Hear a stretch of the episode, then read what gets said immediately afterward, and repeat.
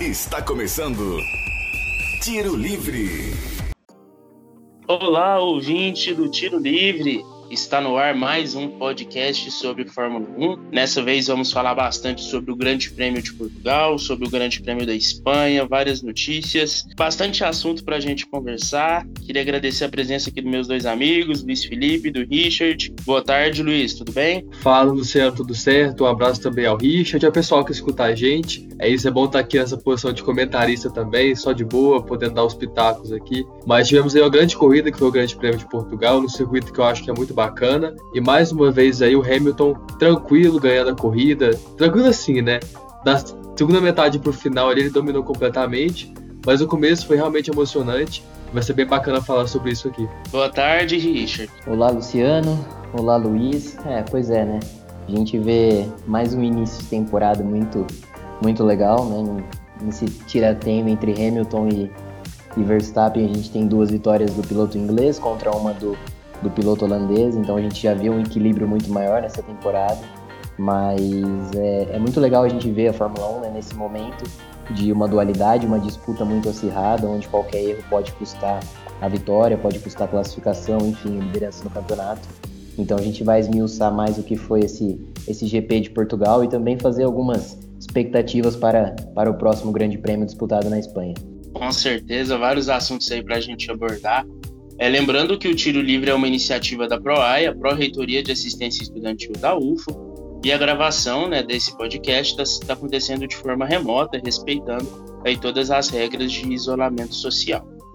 Começando então, vocês já adiantaram bastante aí sobre o Grande Prêmio de Portugal. Foi uma baita corrida, né? O Hamilton assim mostrou mais uma vez o porquê hoje ele é o cara da Fórmula 1. O Bottas largou em primeiro, assim, com a faca e o queijo na mão e, acabou não conseguindo a vitória, que era o grande objetivo dele. Luiz, que fase do Bottas, uma pole position espetacular, ele é apenas 7 milésimos à frente do Hamilton, e na hora da corrida ele não consegue se defender, ele não consegue atacar, consegue e não consegue a vitória, que era o mais importante. Pois é, até fiquei surpreso com a pole do Bottas, surpreso assim, né? Surpreender com a pole da Mercedes é até um pouco injusto a gente falar isso. O Bottas é um grande piloto, mas pela fase que ele vinha, vinha mostrando aí, né, pelo momento que ele tem passado é, nas duas primeiras corridas, desde o final do ano passado, é uma pole dele numa pista complicada como é de Portugal, realmente é surpreendente. E por uma margem tão pequena, né, foram poucos milésimos que separaram ele do Hamilton. Então, quando a gente vê o Bottas ali é, na primeira fila, na pole position, é, e com essa chance aí, como você falou, com a faca e o queijo na mão para fazer uma boa corrida e para provar que ele está no campeonato mais do que nunca, é, ele acaba aí cedendo sua posição é, para o Verstappen e para o Hamilton, né? ele terminou em terceiro lugar. Então, assim, da parte do Bottas, a gente percebe que ele está muito pressionado, e isso não é de hoje, mas parece que esse ano essa pressão está gigante nas costas dele. E quem não tem nada a ver com isso é o Hamilton, né? Por mais que eles sejam companheiros de equipe e tenham uma boa relação, o Hamilton estaria para isso mesmo, é para aproveitar é, do talento e da fragilidade dos concorrentes ou até do companheiro, e ele está mostrando que ele estaria preparado para ganhar todas as corridas que, que caíram no colo dele. Então, da parte do Bottas, infelizmente, mais uma corrida que ele ficou devendo, largando da pole, é, estando com o melhor carro do grid, ele não pode deixar isso acontecer, mas por outro lado, aí o Hamilton e o Verstappen provando novamente que são as duas pessoas, os dois pilotos que vão brigar até o final, e vai ficar muito difícil para o Bottas entrar nesse meio aí. Não, sem dúvida nenhuma. No, decorrer da corrida até não teve nenhum erro grave do Bottas, mas ele realmente assim não conseguiu imprimir um ritmo e até certo ponto foi ultrapassado pelos dois pilotos. Hoje, Richard, assim, ao final de três corridas já na temporada, o Bottas está em quarto lugar. De maneira surpreendente, agora o terceiro colocado do campeonato é o Lando Norris. Então, assim, isso mostra, acho que desenha muito bem a má fase do Valtteri Bottas. É, eu acho que essa questão do Bottas já não é de hoje, né? A gente vê que o rendimento dele né, vem deixando a desejar, pelo menos nas duas últimas temporadas, principalmente. Nesta situação vai se repetindo, mas ao mesmo tempo a gente vê uma ascensão da, da Red Bull e, consequentemente, do Max Verstappen. Então, isso, o Verstappen colocando, se colocando né, entre, entre Hamilton e Bottas. Mas, falando um pouco da corrida e também do final de semana, eu acho que o Bottas querendo ou não, teve um ritmo bacana, pelo menos né, no sábado, que ele consegue fazer a pole position. E o mais engraçado é que tanto ele quanto o Hamilton fizeram a volta mais rápida logo na primeira volta, né, não na última do, do final ali do Q3, então a primeira acabaram, acabou que garantiu a pole position ali para o Bottas. Mas a gente sabe que a situação de corrida, o ritmo de corrida é completamente diferente. Ainda mais um piloto que vem tendo resultados ruins, você precisava dar uma resposta o quanto antes. Né? A gente sabe que ele é muito pressionado naturalmente por ter o melhor carro, né? pelo seu companheiro de equipe também por apresentar resultados é, absurdos e ele não conseguir manter o ritmo. Então essa pressão acaba que meio que prejudicando ele. Mas eu acho que na corrida ele, por exemplo, ele tem uma largada muito muito ok. Né? O Hamilton não teve condições em nenhum momento de conseguir superá-lo. Né? Aí depois, logo na sequência, tem aquele acidente do, do Raikkonen junto com, com o Giovinazzi, entra o safety car, ele consegue também conduzir muito bem né? ali na volta da relargada. Quem acabou bobeando na ocasião foi o Hamilton e o Verstappen acaba fazendo a ultrapassagem ali. E depois o Hamilton com um ritmo de corrida muito impressionante, ele acaba aproveitando o erro do Verstappen. E depois ali é o talento, né? O cara que, que é o diferente de todos, é o cara que é o melhor do grid, né? Que consegue tirar cada, cada errinho do seu adversário, mesmo o Bottas tendo uma condução limpa, não cometendo nenhum erro. O Hamilton conseguia imprimir um ritmo mais, mais forte e depois conseguiu fazer a ultrapassagem. Mas ao longo da corrida você vê também o Bottas que não consegue se recuperar.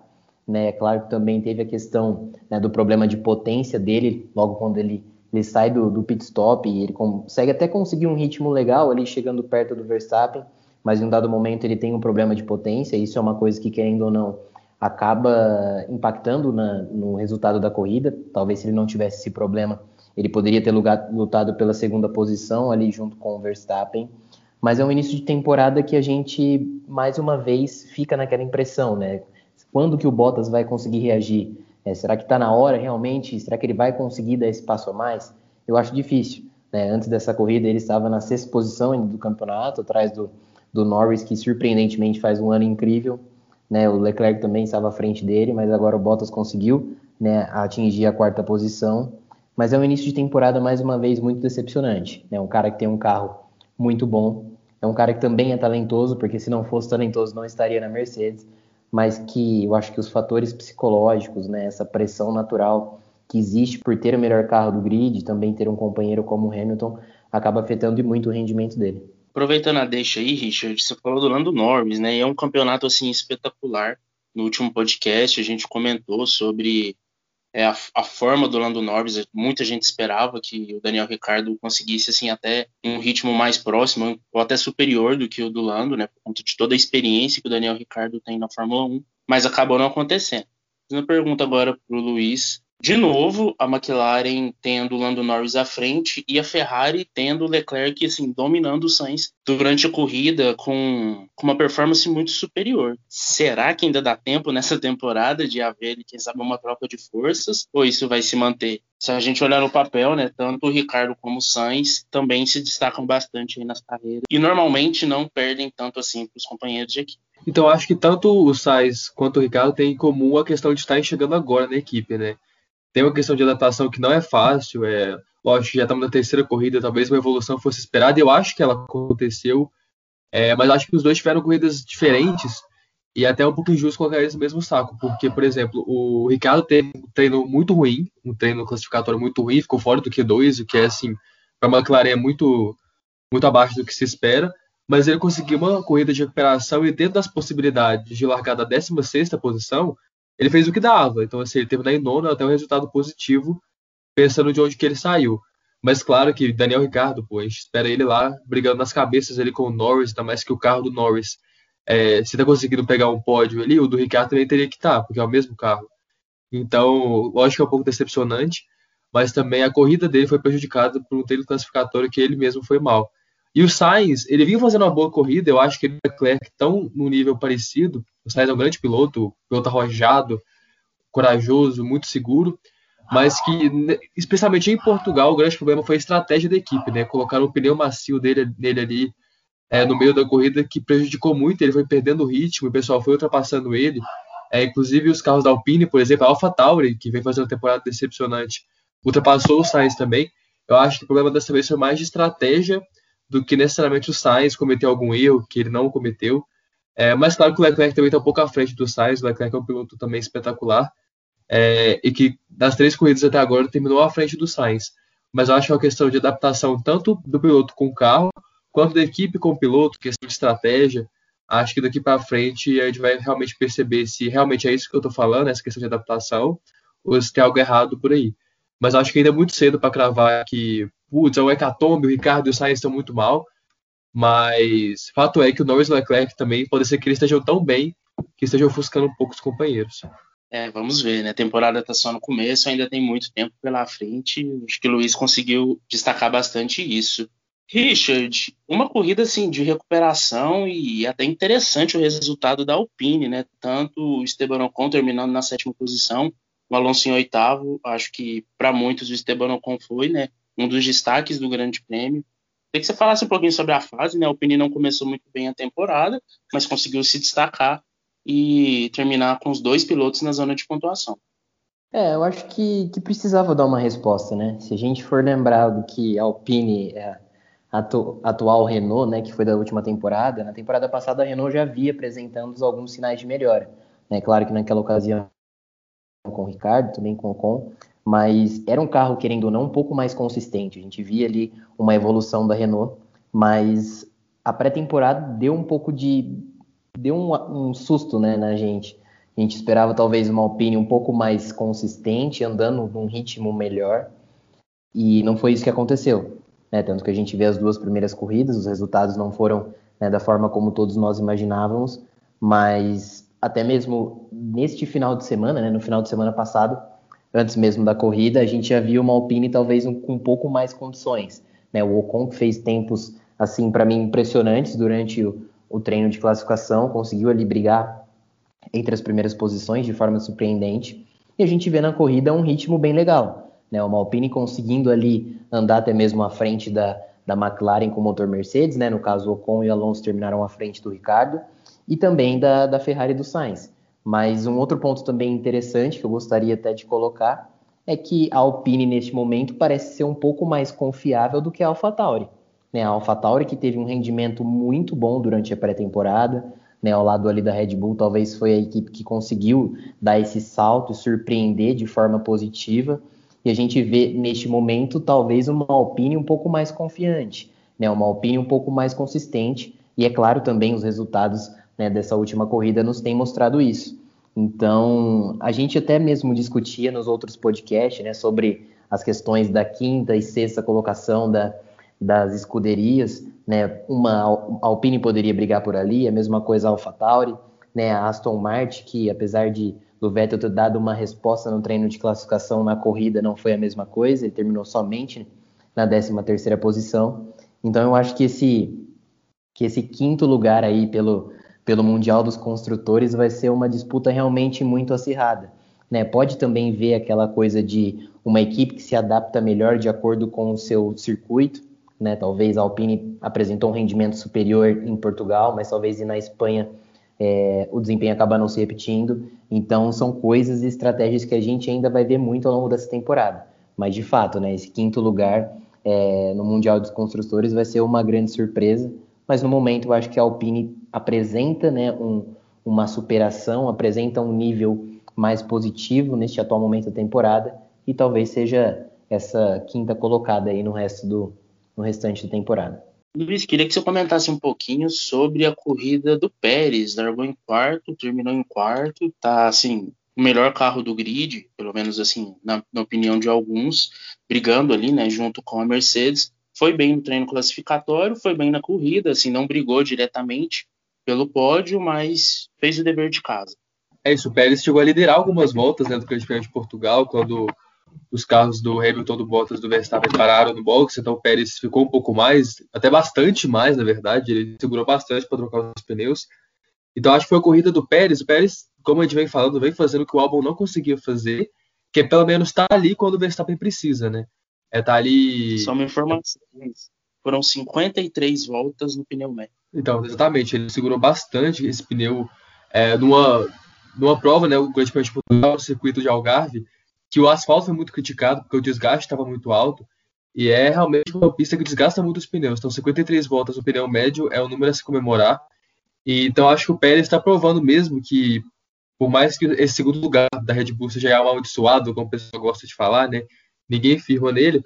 Talvez se tivesse faltando um piloto um pouco mais experiente para conseguir domar essa fera aí que só o Verstappen ter conseguido. E o Pérez, pelo menos nessa corrida, provou que ele é capaz de fazer isso. É, liderar aí mais de 10 voltas é, no, em Portugal. É, terminou na quarta posição porque realmente o Hamilton, o Verstappen e o Bottas estavam bem mais rápidos que ele. Ele tinha que parar em algum momento com esse pneu médio, né? Então acho o quarto lugar para ele extremamente positivo. É, e para a equipe também é muito positivo, esses pontos do Mundial de Construtores vão fazer muita diferença no final. É o Pérez mostrando que seria um pecado ele ficar de fora do grid nesse ano, como chegou a ser muito provável no final do ano passado. Eu só queria dar um, um, um ponto né, nessa, nessa questão, porque eu, eu tenho, vejo um pouco com outros olhos. A questão entre é, Verstappen e Pérez, eu ainda vejo uma diferença muito grande. Né? Não sei se talvez no mesmo nível de Hamilton e Bottas, mas eu ainda vejo uma diferença muito grande. Essa, essa, disputa entre, entre Pérez, né, esse início de temporada do Pérez com a disputa com o Verstappen, eu ainda vejo com um pouco de, de diferença em relação ao Luiz. Pelo que o Pérez fez né, na temporada passada com a Racing Point, sendo totalmente dominante em relação ao Stroll, apresentando resultados ali que ninguém esperava, até mesmo porque o carro da Racing Point era uma surpresa, eu esperava um pouco mais dele nesse início de temporada, né? Pelo menos sendo um piloto fazendo um pouco mais de frente a Hamilton e também ao Verstappen, ou até mesmo ao Bottas, é claro. Eu acho que nessa corrida de, de Portimão ele conseguiu sim liderar né, né, as provas, uma coisa que é importante, que pode dar confiança para ele ao longo da, das próximas edições, também ao longo da temporada. Mas é claro que também foi uma situação completamente clara de corrida, né? Ele nunca não era o primeiro colocado de fato era uma coisa unicamente por situação de corrida, pelo fato dele ter andado várias voltas. Né? Não sei como ele conseguiu resistir tanto com aqueles pneus médios, mas a, o, enfim, eu esperava, eu espero, aliás, um Pérez sendo um pouco mais competitivo para o Verstappen, né? causando um pouco mais de problema, incomodando um pouco mais, sendo aquele piloto número dois que consegue ali desafiar algo que, que o Leclerc fez muito na temporada 2019, né, com o Vettel. Então eu vejo ainda um início um pouco tímido. É claro que é difícil, né? O Verstappen, todos nós sabemos que é o piloto número um incontestável da RBR. As estratégias são amplamente diferentes, né? A preferência ali é muito grande. Eu acho que nesse sentido, talvez em nível de, de colocação na equipe, talvez o Verstappen esteja num, num grau de superação mais do que o Hamilton em comparação ao Bottas. Então, eu gostaria de ver talvez um Pérez um pouco mais né, um pouco mais incisivo, sendo um pouco mais agressivo, até mesmo em situações de corrida. Por exemplo, a gente não viu né, nenhuma disputa entre Verstappen ainda e Pérez. Então, eu acho que apesar dos bons resultados, né, pelo menos nessa corrida de Portugal, né, na Itália ele já não apresentou um desempenho tão bom e a gente esperava até um pouco mais da, da RBR dele naquela ocasião. Eu acho que falta um pouquinho de um Sérgio Pérez um pouco mais agressivo, né, querendo trazer um pouco mais de incômodo para o Verstappen, porque eu vejo o Verstappen numa condição muito tranquila né, que ele não precisa brigar praticamente dentro da sua, da sua escuderia, e aí somente almejar o Hamilton. Então eu queria ver um pouco, um pouco de disputa nessa RBR, mas eu acho que não sei se nós teremos essa condição. É só fechando esse assunto também, eu concordo nessa parte também de que eu acho que a gente espera muito mais do Pérez pelo que ele fez ano passado, mas o que eu quis dizer naquela hora é realmente que perto do que o álbum, por exemplo, fazia, para a Red Bull é uma evolução muito grande, então eu não vejo que o Pérez está decepcionando. Eu acho que com certeza a gente pode esperar mais dele, que ele é um grande piloto, um piloto experiente, um piloto arrojado também, assim como o Sainz é. E realmente, assim, falta uma disputa entre Verstappen e Pérez, é claro, como você falou, o Verstappen é o piloto número um, vai continuar sendo enquanto ele estiver na RBR, eu imagino. Mas, na minha visão, pelo menos nesse início de adaptação também, o Pérez nunca tinha pilotado o, a Red Bull, por exemplo, então acho que é o início de adaptação também, assim como está sendo para o Ricciardo, está sendo para o Sainz.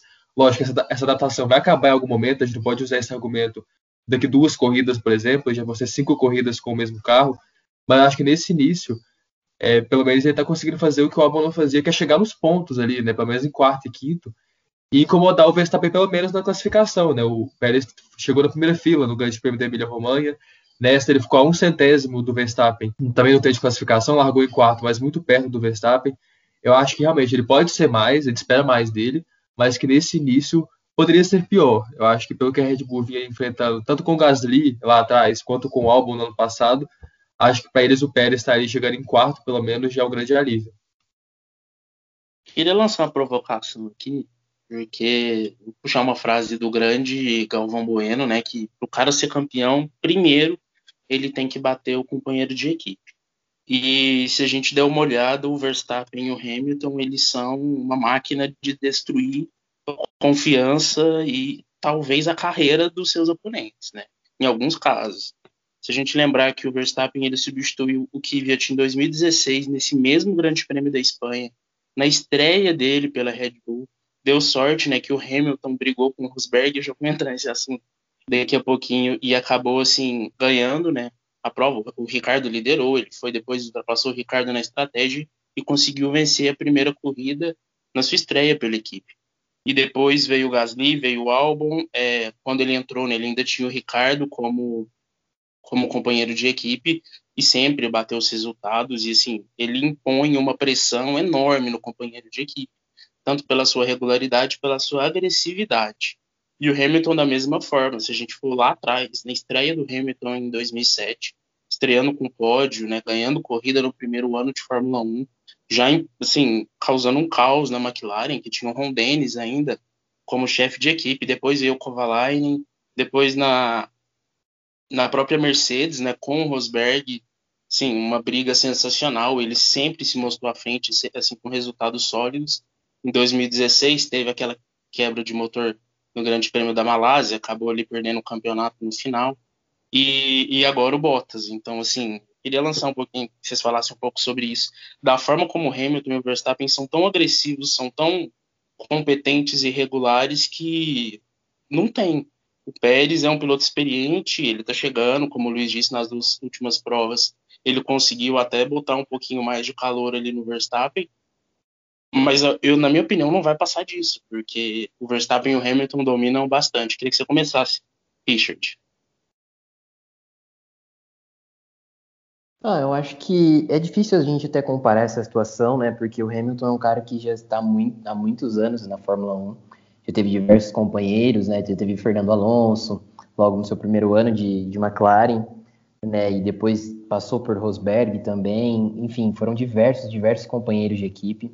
Eu acho que nesse sentido seria justo, talvez, a gente colocar, né? Justo pelo, pelo caso, por conta do tempo, né? De, de carreira que o Hamilton tem na Fórmula 1. Que ele foi um cara mais testado, né? Querendo ou não. Mesmo ele chegando lá no início da McLaren, ele não era logo de cara o queridinho.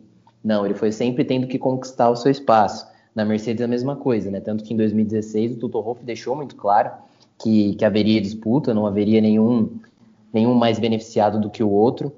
Então a disputa foi muito, muito clara, né? E você relembrou muito bem, Luciano, essa questão do Grande Prêmio da Espanha, que causou até um meme isso, né? A reação do Toto foi impressionante, chegou até a ser engraçado. Mas eu acho que ao longo da carreira do Hamilton, ele teve que não só ter esses desafios, mas superar os desafios, né? Ele chega em, em pé de igualdade ali com o Rosberg em 2013, em 2014 ele já consegue ser campeão mundial com o Rosberg brigando ali ao lado dele. Então eu acho que a disputa com o Hamilton, né, com o Hamilton e o seu companheiro de equipe, foi sempre mais aberta. E é claro que nos últimos anos com o Bottas a gente meio que desconsidera isso, porque o Bottas não tem sido um piloto tão regular, né, quanto foi o Rosberg naquele início do, do piloto inglês de Mercedes. Então a gente acaba tendo uma visão um pouco meio que deturpada em relação a isso. Mas eu acho que ao longo da sua carreira, é claro, o Hamilton teve companheiros de equipe ele bem de, de pé de igualdade, né? Numa, numa disputa talvez bem igual. E aí ele conseguiu né, superar, claro, eles por conta do seu domínio. Já eu acho o, o, o Verstappen, né, se a gente for comparar né, um Gasly, principalmente ao Albon, em relação aos outros companheiros de equipe do Hamilton, chega a ser até um pouco injusto, né? Porque é um outro nível de competitividade, é um, um outro nível de, de pilotagem. É claro que o Gasly melhorou muito na última temporada, mas ele não é um piloto superior em relação ao Bottas, né? Eu acho que todos nós estamos de acordo em relação a isso.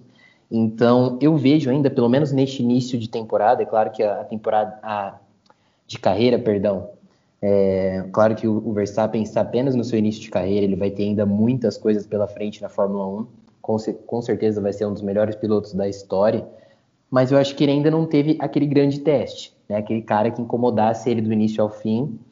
né? E essa condição dele de primeiro piloto hoje talvez seja muito, muito confortável mesmo. Né? Eu não consigo ver, mesmo que o Pérez tenha condições, tenha talento, né? Eu não sei se a ordem de cima, né? Se a Red Bull vai deixar uma briga clara. É óbvio que no momento o Verstappen está brigando né, pelo campeonato com o Hamilton, o Pérez ainda não, mas se houvesse uma situação né, dos dois é, estando bem próximos ali no campeonato, eu não sei se teria essa disputa um pouco mais aberta. É, essa eu acho que é a minha única dúvida, que o Verstappen ainda não teve tantos testes quanto o Hamilton teve ao longo da sua carreira. Mas é claro que isso, que com o tempo, né, com certeza essas coisas vão mudar. E o Verstappen tem com totais condições de superar todos os seus adversários.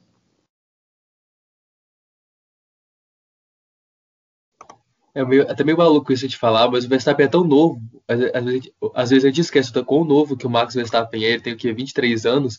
Mas parece que ele tá na Fórmula há tanto tempo, impressionando há tanto tempo, que, que parece um veterano. Ele tem uma, uma forma de guiar que é impressionante. É, e assim como o Luciano, você vem frisando, o Hamilton teve muitas dificuldades com companheiros de equipes. Dificuldades no sentido de disputa, né? Que eu quero dizer. O Rosberg, principalmente, que eu vejo que foi uma disputa muito acirrada, até pessoalmente, né?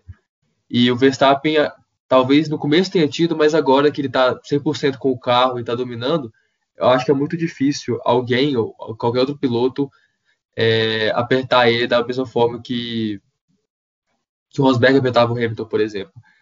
Talvez a única forma de, de ele ter um companheiro à altura seja ele realmente mudar para Mercedes e termos Hamilton e Verstappen da mesma equipe. Vou só soltar esse, esse desejo meu, um sonho distante, mas quem sabe acontece.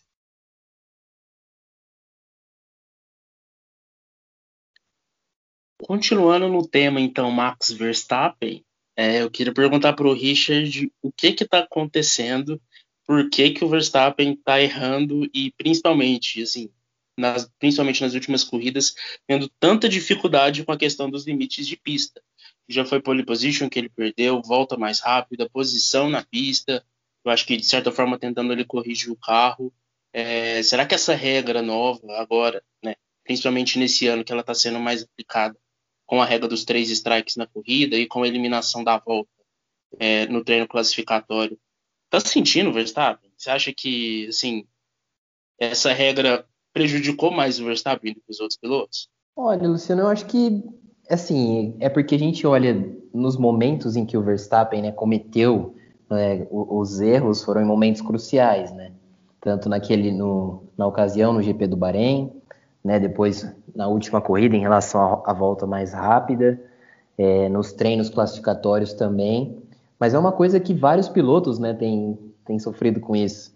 Né, o Tsunoda também foi um deles que, que no GP de Imola acabou tendo esse problema. O Norris, por exemplo, era para ter conseguido ali a segunda posição no Grande Prêmio da Itália ali, né, por ter também excedido os limites de pista, poderia ter largado em segundo. Então, são situações que têm acontecido bastante com diversos pilotos. Né? Eu acho que as regras, a gente não tem muito o que questionar, né? Se, se está realmente no regulamento e se você usa isso para tirar uma vantagem, mesmo que seja involuntária, você acaba tirando em si né, uma vantagem, no caso de uma ultrapassagem, ou até mesmo na volta mais rápida de classificação, ou na volta mais rápida ali ao final da corrida, são situações que o regulamento não permite isso não tem como a gente não ser contraditório, né? não tem como a gente ir contra isso. Mesmo que, que o espetáculo, por exemplo, seja um pouco prejudicado, né? o regulamento está ali e os pilotos precisam né, segui-los. Então, eu acho que o que tem acontecido, na verdade, com o Verstappen é que ele tem feito, né, tem cometido esses erros nos momentos cruciais, nos momentos chaves e importantes. E a gente sabe né, que nessa Fórmula 1 né, principalmente nesse período de domínio com o Hamilton, qualquer erro te custa muito. Te custa uma vitória, te custa um ponto, né, te custa uma liderança no campeonato. Então a gente vê que, que o Hamilton é um cara que não. Quando ele erra, ele consegue ainda reverter o erro e conseguir tirar vantagem disso. Né? E a gente vê o Verstappen cometendo uma sequência de erros e sendo prejudicado. Então são coisas assim que, que alimentam ainda mais essa disputa. Né, eu acho que sobre o regulamento, a gente, os pilotos precisam seguir isso mesmo de acordo, não há algo que se possa fazer contra isso, porque está definido, está pré-determinado e é uma regra, e então todos estão cientes disso. Mas eu acho que, que o Verstappen se ele quiser continuar nessa disputa, nessa briga com o Hamilton, né, de ponto a ponto, de liderança, de pole position, enfim, de vitórias, é, tá na hora de começar a errar um pouquinho menos, porque pode ser que não, que neste momento esses pontos não façam tanto a diferença, mas aí a gente chega no final da temporada e qualquer dois, três pontos acabam custando muito caro e até mesmo um título, né? Isso só mostra também como o quão difícil é ganhar do Hamilton na Mercedes, né? O Verstappen talvez esteja cometendo tantos erros assim, porque ele está dirigindo no limite, né? Ele está levando o carro no, no, máximo do máximo. Porque ganhar do Hamilton, o cara que é tão dominante há tanto tempo, você tem que dirigir dessa forma. Então o regulamento ter ficado também um pouco mais rígido nesse sentido prejudica ele no sentido de que ele está dirigindo no máximo e às vezes ele vai cometer, vai exceder um limite de pista aqui, outro ali. E agora que, que o regulamento está realmente punindo, é, a gente percebe que, que ele tem sofrido mais em relação a isso. Assim como outros pilotos também têm sofrido, principalmente o Tsunoda, né? O estreante da Fórmula 1 estava passando um aperto com esses limites de pista, a equipe pegando no pé dele também. Mas acho que o Verstappen é ainda mais decisivo porque é ele que está na briga pelo título. Então concordo, para ele conseguir chegar no Hamilton tem que minimizar esses erros, é, mas seguir dirigindo o carro no limite, o que é muito difícil mas eu acho que ele tem o talento para isso. Vamos então falar do Grande Prêmio da Espanha nesse final de semana, né? Barcelona vai receber mais uma corrida de Fórmula 1. E, assim, eu acho que é chovendo molhado a gente falar do, do quão competitivo é o Lewis Hamilton e nessa pista muito mais. Na última temporada liderou a corrida assim de ponta a ponta, sem susto, sem nada, fez os dois pit stop pronto e levou os 25 pontos o Lewis Hamilton que ganha nessa pista desde 2017, né? São quatro vitórias seguidas. E que o Verstappen tem que fazer de diferente aí para quem sabe disputar uma corrida é, na Espanha com o Hamilton? Ah, eu acho que a gente sabe, né? E o, o circuito da, né, da Catalunha na Espanha, ele é sempre muito questionado porque é um circuito que dá poucas emoções, né? É um circuito que tem pouquíssimos pontos de ultrapassagem, é muito difícil a gente ver trocas de posições. Então isso acaba dificultando ainda mais, né? Quem, claro, quem tem a vantagem de ser o pole position, isso já dá condições muito claras, você já tem a estratégia a seu favor, e as equipes, né, ou a equipe que está nessa disputa pela vitória, pela primeira posição, acaba tendo que, que se remontar, fazendo adaptações e alguns ajustes para conseguir talvez superar na estratégia, mas mesmo assim a gente sabe que, que não é fácil, ainda mais quando se tratam de duas equipes que estrategicamente conseguem competir de uma forma impressionante, no caso da Mercedes e também da, da Red Bull. Então, o, o Verstappen precisa ser mais agressivo na questão da, class, da classificação.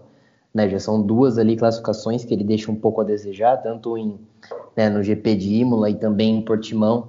Né, em Portimão é claro que ele teve a questão da volta anulada, mas mesmo assim o final de semana como um todo da, da Red Bull deixou um pouco a desejar, né, porque se a gente for ver que o melhor tempo do sábado foi o Hamilton ainda de pneu médio, né, com aquele 1.17.8, e o Verstappen não foi capaz de chegar né, na, nessa casa, a gente coloca também um ponto de, de, de, interrogação nisso, né, que talvez o rendimento da Red Bull naquela situação não foi o mais, o mais favorável, o mais adequado para conseguir competir com a Mercedes. E a corrida também acabou confirmando isso. Mas eu acho que para o GP da, de Barcelona você precisa ser um pouco mais agressivo na, na questão da classificação. Né? Você precisa conquistar essa pole position, porque aí você tendo vantagem, você largando na frente e também tendo condições de optar por uma melhor estratégia, né? por ter também a preferência, e aí no caso a Mercedes tendo que correr atrás do prejuízo, isso já te dá um pouco mais de vantagem. A gente viu que foi o GP de Imola, né, quando o Verstappen assumiu a posição, o Hamilton ali ainda atrás, né, tentando escalar o pelotão ali dos retardatários, acabou cometendo erro e esse erro acabou custando né, a, a, vitória para o Hamilton. Então, seria essencial para o Verstappen, caso ele consiga né, conquistar essa vitória, já ter condições de ter a vantagem contra o Hamilton. É preciso você se antecipar, né, conseguir talvez largar em primeiro e aí conduzir o seu carro juntamente com a, com a sua equipe a uma estratégia perfeita e conseguir executar as duas da melhor maneira possível e conquistar os 25 pontos.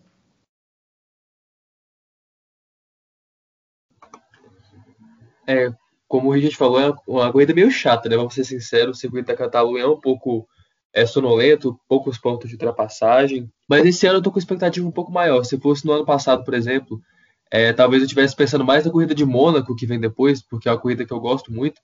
Até porque a pré-temporada dos pilotos normalmente é feita nesse circuito da Catalunha, né?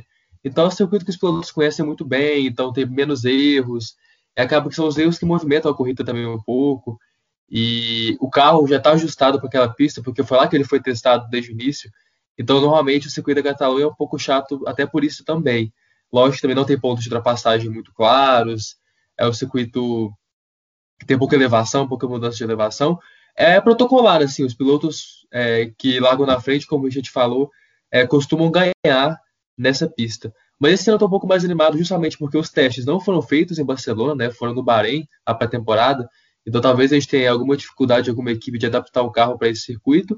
E também porque é, o Verstappen foi o último piloto fora o Hamilton a ganhar é, nessa pista. E quando ele ganhou, ele largou em quarto lugar. Então assim, é o piloto que, que tem nessa pista um lugar muito especial para ele. Eu imagino que foi a primeira vitória dele na Fórmula 1, a primeira vitória pela Red Bull. E também porque ele é um piloto que consegue sair lá de, é, da segunda fila e apertar quem está lá na frente, é, assim como ele fez, por exemplo, no Grande Prêmio de Imola, né, da Emília-Romanha, que ele saiu da, da, da segunda fila, ultrapassou o Pérez do Hamilton e ganhou a corrida. Então, assim, acho que o Verstappen tem todas as condições de, de, surpreender. Claro que vai ser muito difícil, porque o Hamilton é o rei de Barcelona, né? O cara não perde lá desde 2016, quando o Verstappen ganhou vai ser muito difícil. Se eu pudesse apostar, já até adiantando meus palpites aqui, eu apostaria no Hamilton, mas não dá para descartar o Verstappen, ainda mais numa corrida que eu espero ser um pouco mais imprevisível do que a dos outros anos que a gente teve aí em Barcelona. Eu, inclusive, fui olhar a previsão do tempo, né, para a cidade de Montmeló, que é onde fica o autódromo ali na região de Barcelona, na Espanha. Chance, assim, de 12% de chuva só no dia da corrida, então, infelizmente, não teremos nenhuma chuva para dar uma animada nesse grande prêmio da Espanha. Bom, Luciano, agora fazendo antes do, dos palpites, é claro, eu acho que interessante a gente fazer um, um contexto um pouco mais geral, uma expectativa. Né? A gente tem falado muito né, na, da questão da Ferrari, né, talvez uma evolução, mas eu gostaria de ver um pouco mais da AlphaTauri, né, que para mim vem sendo uma decepção neste início de temporada. Né, uma equipe que conseguiu ter um rendimento muito positivo né, durante a pré-temporada, né, ali ao lado da Red Bull, como eu disse anteriormente, foi uma das equipes que conseguiram surpreender e apresentar um rendimento bastante consistente, né? E a gente, pelo menos neste início de temporada, a gente não tem visto isso, né? Um Gasly com problemas, né? Tanto em acerto de carro, tanto também das pistas, o Tsunoda também com os mesmos problemas, né? O, o Luiz ressaltou muito bem essa questão que ele tem, tem tido o, alguns alguns problemas e desafios também em relação aos limites de pista. Então a gente esperava muito mais da AlphaTauri, talvez, neste início de temporada. Talvez brigando ali com uma Ferrari, brigando também com a McLaren, mas até o momento não é isso que a gente tem visto, né? Uma equipe que conseguiu despontar muito na última temporada, conseguiu surpreender, né? Um Gasly, inclusive, vencendo corrida. Então eu acho que a expectativa para todos nós, eu acho que era de ter uma AlphaTauri um pouco mais competitiva, pelo menos neste início de temporada. E a gente não tem visto isso. É claro que a gente também é, só estamos no, no início né, da, da temporada da Fórmula 1, mas eu gostaria de ver talvez uma AlphaTauri com, com capacidade de fazer frente também à McLaren, talvez incomodar ali um pouco Mercedes, incomodar um pouco a Red Bull, até mesmo a Ferrari, para conseguir ali uns pontinhos. Mas falando né, do, dos favoritos, talvez, né, do pelotão de cima da Fórmula 1, eu acho que é difícil a gente não não ficar entre Hamilton e Verstappen, né? Eu acho que os dois estão realmente num nível diferente em relação aos outros pilotos. É claro que o Pérez tem a questão da adaptação do carro, mas eu vejo também que ele não tem a capacidade de fazer tantas frentes assim aos, aos outros dois pilotos.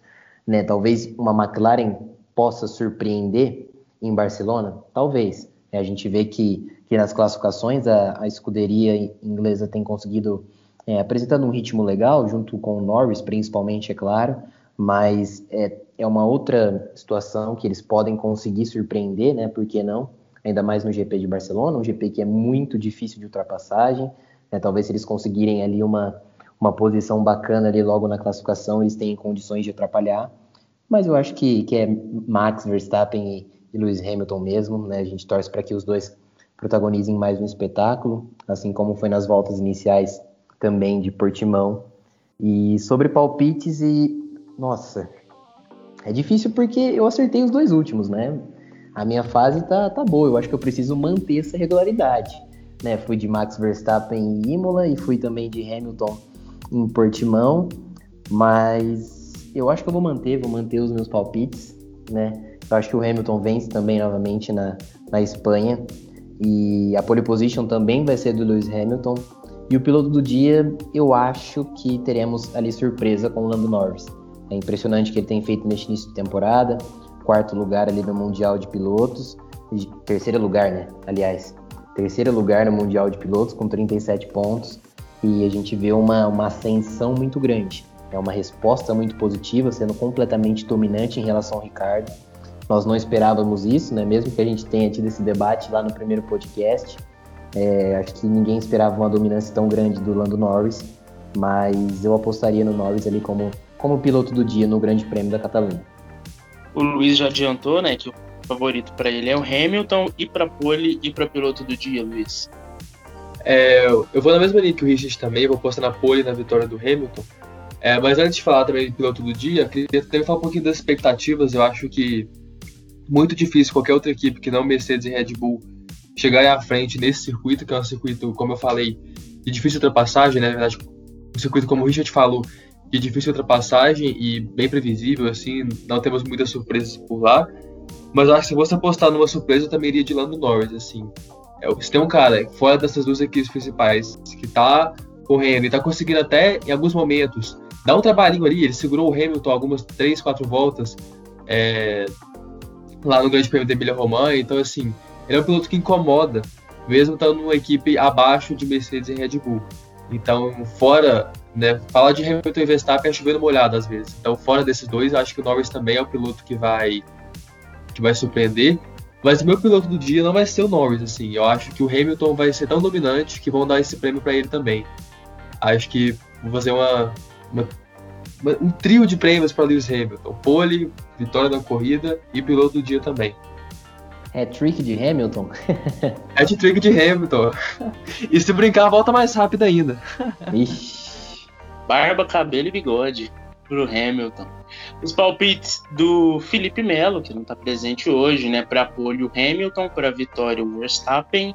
E o piloto da corrida dele foi o Pierre Gasly. Então a gente vai anotar tudo aqui.